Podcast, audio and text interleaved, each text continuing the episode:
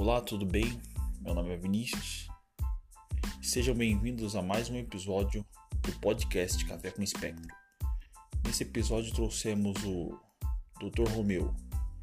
Ele é advogado, especialista em direito dos autistas, vai falar um pouco sobre leis relacionadas ao autismo, tirar dúvidas de algumas pessoas e vai ser um papo bastante interessante. Espero que vocês gostem. Abração.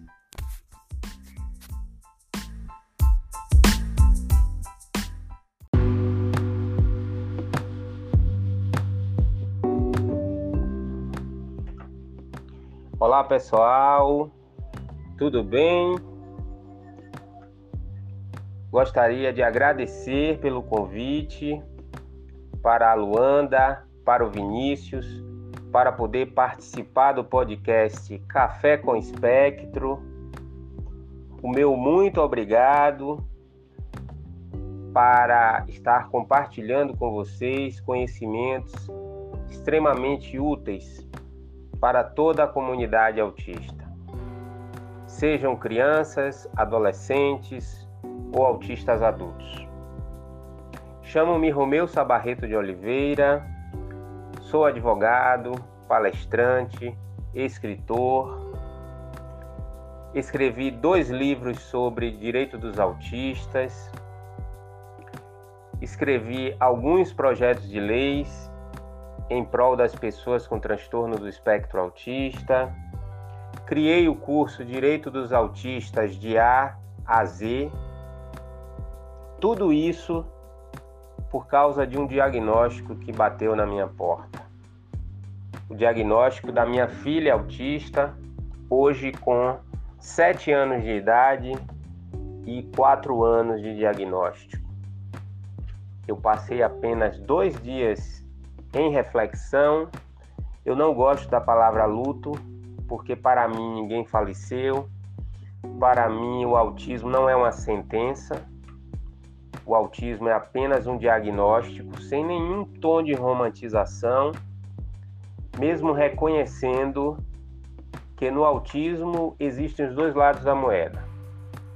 Existe o lado do cansaço, o lado da depressão, da síndrome do pânico, o lado da síndrome de burnout, o lado do esgotamento físico de muitos pais, mas também existe o lado da boa evolução prognóstica, existe o lado do avanço progressivo dos nossos filhos, existe o lado que muitos autistas acabam alcançando do estado de independência plena, mostrando que toda disciplina, toda garra, toda determinação, todo cansaço.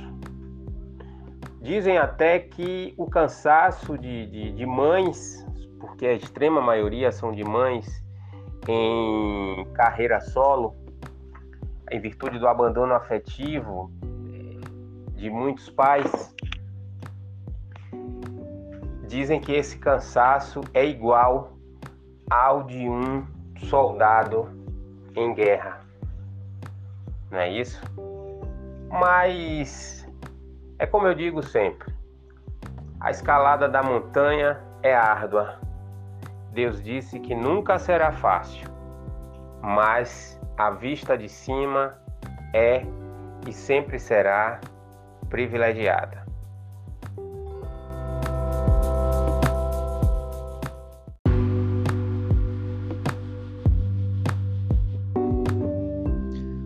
Doutor Romeu. É, eu quero agradecer a sua participação aqui no nosso podcast. É, meu nome é Luanda, sou psicóloga. Eu atendo autistas adultos, né? muitas pessoas que estão recebendo diagnóstico tardio e eles têm uma dúvida. É, a lei para um, os autistas são é, em relação ao trabalho, né? em relação a um servidor público é, o que ele tem direito no ambiente de trabalho, tem direito à diminuição de, de carga horária, de adaptação. Isso vai variar também para uma empresa privada. É, aonde ele tem que, que ir para conseguir é, é, esses direitos. Né? Eu queria que você explicasse isso um pouco.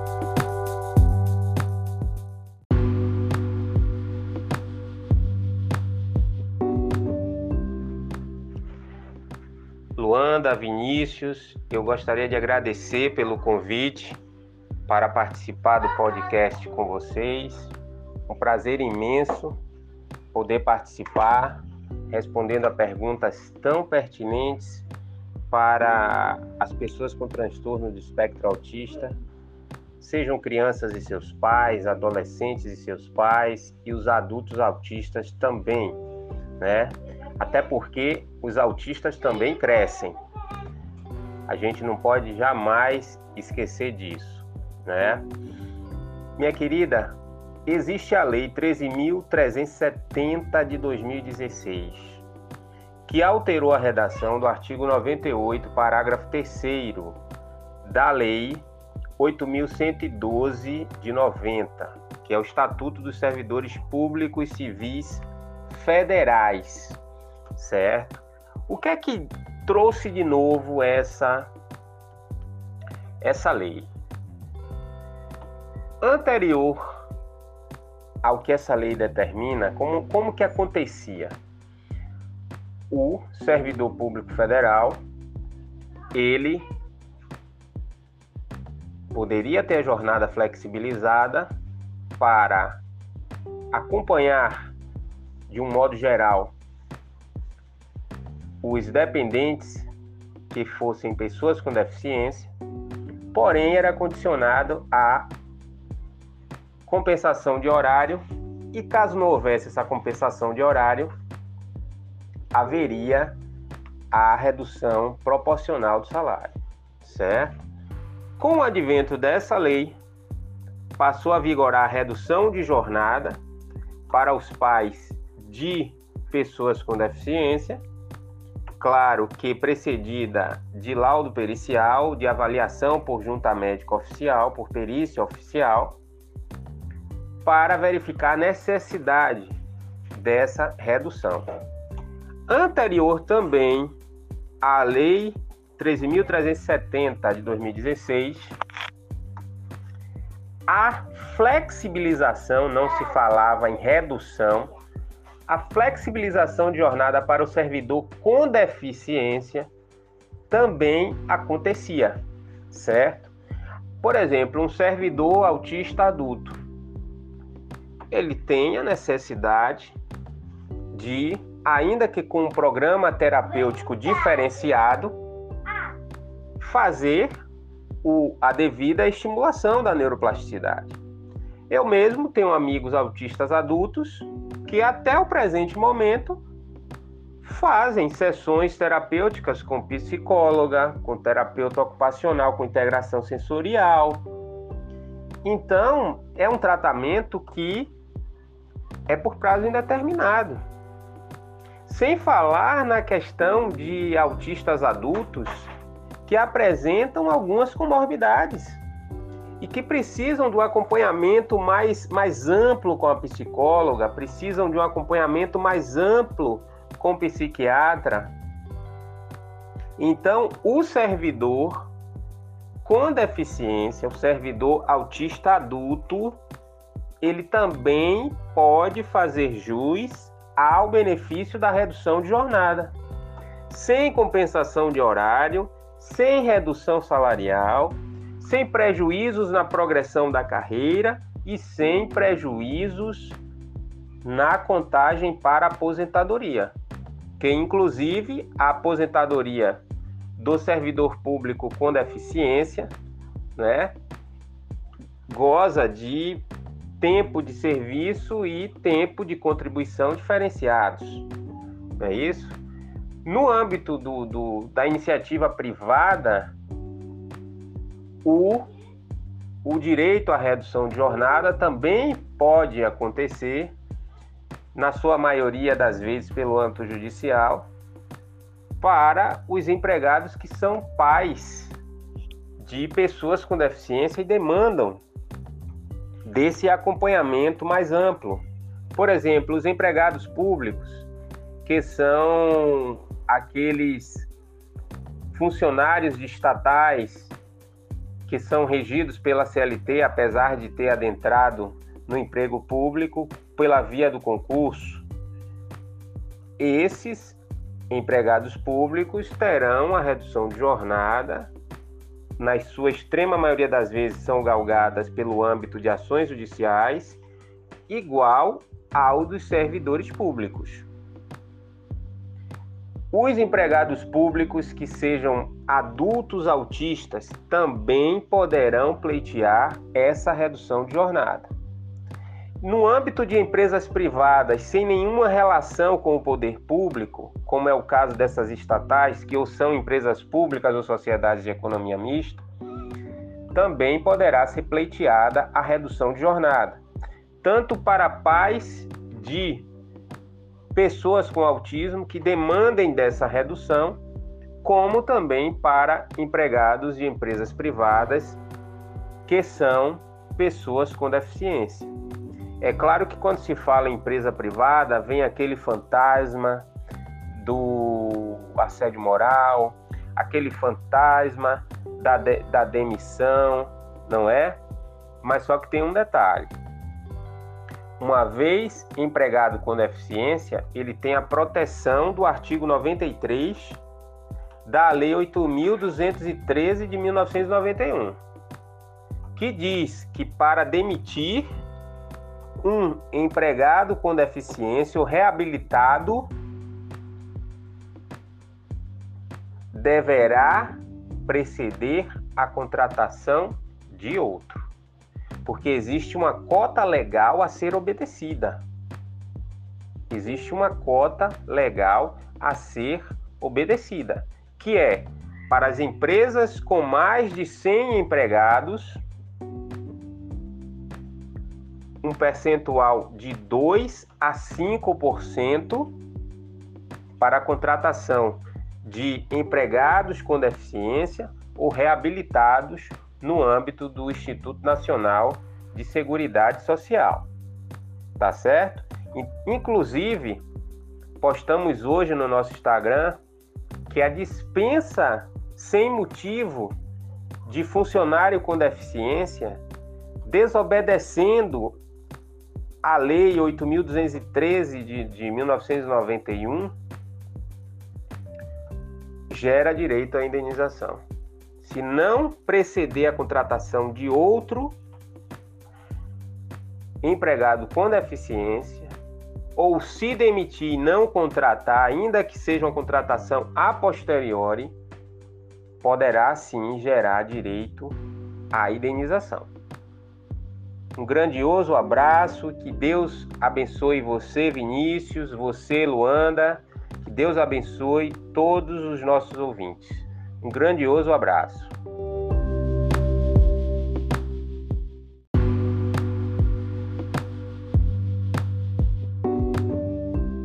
Tem outra pergunta também, né? Foi esse ano eu vi uma reportagem né, que saiu sobre a Agência Nacional de Saúde, a ANS, né, que foi que informou que todos os planos de saúde né, a pessoas com transtorno espectro autista do país ia ter direitos a números ilimitados de sessões né, com profissionais da área de saúde. Eu queria saber como é, que como é que funciona isso, como é que a pessoa tem acesso a isso, se um adulto também vai ter esse acesso a, a por exemplo, se ele precisar somente do tratamento psicológico, psiquiátrico. É, explica um pouco mais como é que essa nova regra vai abranger.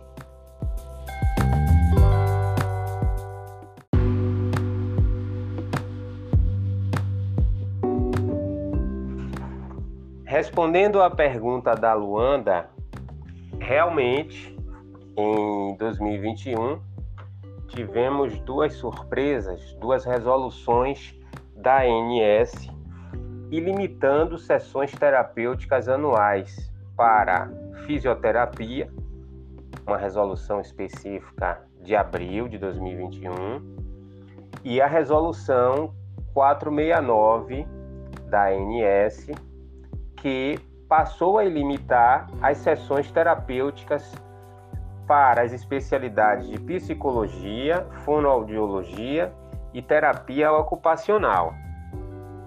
Essa ilimitação alcançará todas as pessoas com transtorno do espectro autista, seja criança, seja adolescente, seja pessoa adulta, qualquer pessoa laudada com o CID do transtorno do espectro autista fará jus a essa ilimitação. Sempre foi assim? Não. Sempre predominou a suspensão do tratamento quando os limites eram atingidos. Sempre predominava a negativa de tratamento por parte dos planos de saúde. Sempre predominava um verdadeiro descaso. Mesmo a jurisprudência brasileira, o Poder Judiciário brasileiro, os doutrinadores reconhecendo que a prescrição médica é soberana, que deverá prevalecer sempre. Se o relatório médico prescreve que aquele tratamento terapêutico multidisciplinar deverá ser iniciado imediatamente com ilimitação do número de sessões terapêuticas anuais, sem suspensões, sem interrupções, sob pena de involução prognóstica e até de regressão neurológica, é porque o médico sabe o que está dizendo. O médico foi, é e sempre continuará sendo o profissional mais adequado para prescrever todo e qualquer tratamento mais eficaz para a pessoa com transtorno do espectro autista, constando ou não tais especialidades no rol de procedimentos e eventos da ANS. Inclusive, é preciso frisar que não deixa de ser uma grande vitória essa ilimitação, até porque as liminares em todo o Brasil versaram e continuam versando sobre essas ilimitações. Até porque essa ilimitação não alcançou todas as especialidades.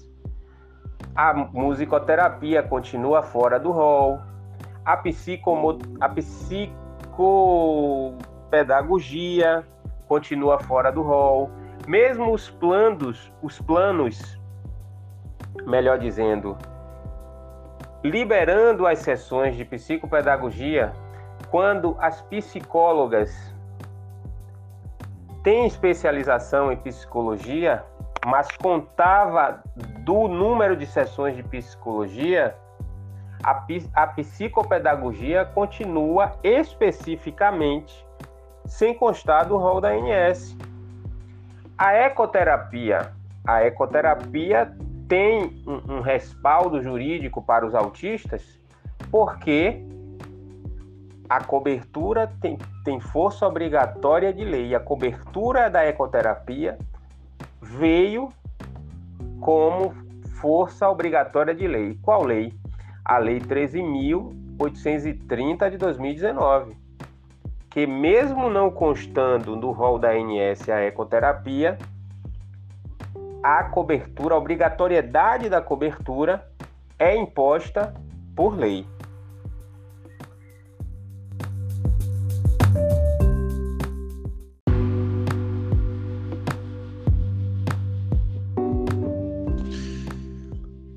Doutor Romeu, tudo bem?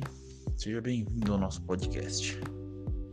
Minha primeira pergunta é o seguinte: é, como que, tipo, surgiu, surgiu uma lei falando que os autistas não são obrigados a, uma, a usar máscara. Mas como é que eu faço para para comprovar que eu, eu tenho que comprovar que eu sou autista? Eu tenho que carregar algum documento comigo para declarar que eu sou autista para daí não usar máscara? Como é que funciona?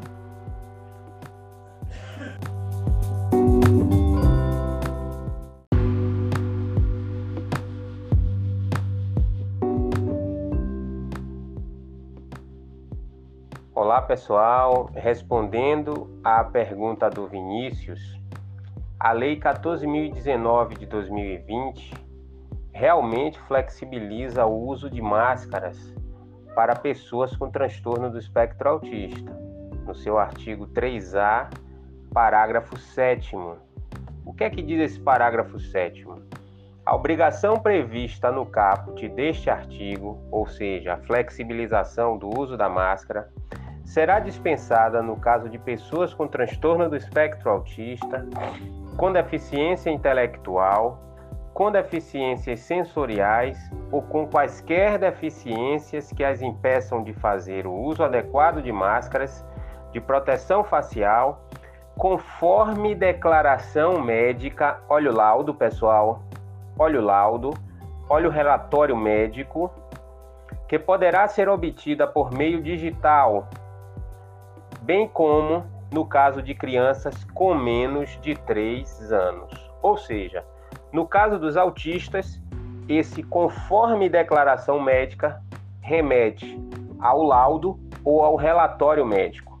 E por pura dedução lógica, nos estados que já emitem, eu acrescento também a CIPTEA, a carteira de identidade da pessoa com transtorno do espectro autista.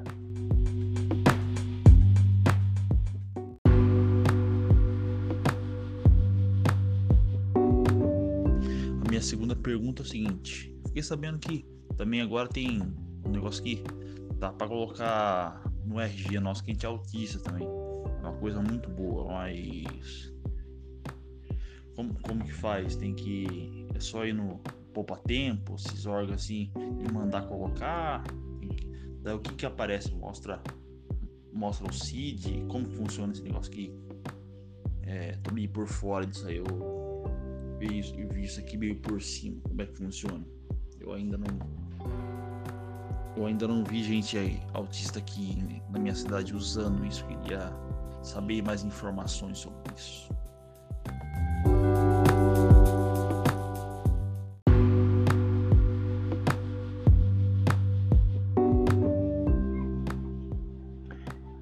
Respondendo a mais uma pergunta do Vinícius, a Cipiteia é fruto da Lei 13.977, a chamada Lei Romeu Mion. Essa lei é de 2020 e, no seu parágrafo 1 do artigo 3A, porque na verdade foi uma alteração na Lei Berenice, lei Berenice Piana, a CIPTEA será expedida pelos órgãos responsáveis pela Política Nacional de Proteção dos Direitos da Pessoa com Transtorno do, do Espectro Autista dos Estados, do Distrito Federal e dos municípios, mediante requerimento, acompanhado de relatório médico, com indicação do Código de Classificação Estatística Internacional de Doenças e Problemas Relacionados à Saúde, CID, e deverá conter, no mínimo, as seguintes informações. Lembrando sempre, pessoal, que autismo não é doença. Nos termos do artigo 1, parágrafo 2 da mesma Lei Berenice Piana, a pessoa com transtorno do espectro autista se equipara à pessoa com deficiência para todos os efeitos legais. Eu não gosto desse equipara. Autismo realmente é deficiência de neuroprocessamento sensorial. A pessoa autista é pessoa com deficiência. O que deverá constar da CIPTEA? Deverá constar nome completo, filiação, local e data de nascimento, número da carteira de identidade civil, número de inscrição do cadastro de pessoas físicas, tipo sanguíneo, endereço residencial completo e número de telefone do identificado. Deverá ter fotografia no formato 3x4 e assinatura ou impressão digital do identificado. Deverá constar também nome completo, documento de identificação endereço residencial, telefone e e-mail do responsável legal ou do cuidador, identificação da unidade da federação e do órgão expedidor e assinatura do dirigente responsável. A CIPTEA terá validade de cinco anos. Porém, é bom lembrar, pessoal, que apesar da lei determinar a expedição em todo o território nacional, não são todos os territórios nacionais que estão expedindo a CIPTEA, tá certo? Temos somente o estado do Amazonas, o estado do Maranhão, do, Para, do, do Ceará, certo? E de Belém do Pará. Os outros estados brasileiros e o Distrito Federal não estão expedindo a CIPTEA ainda.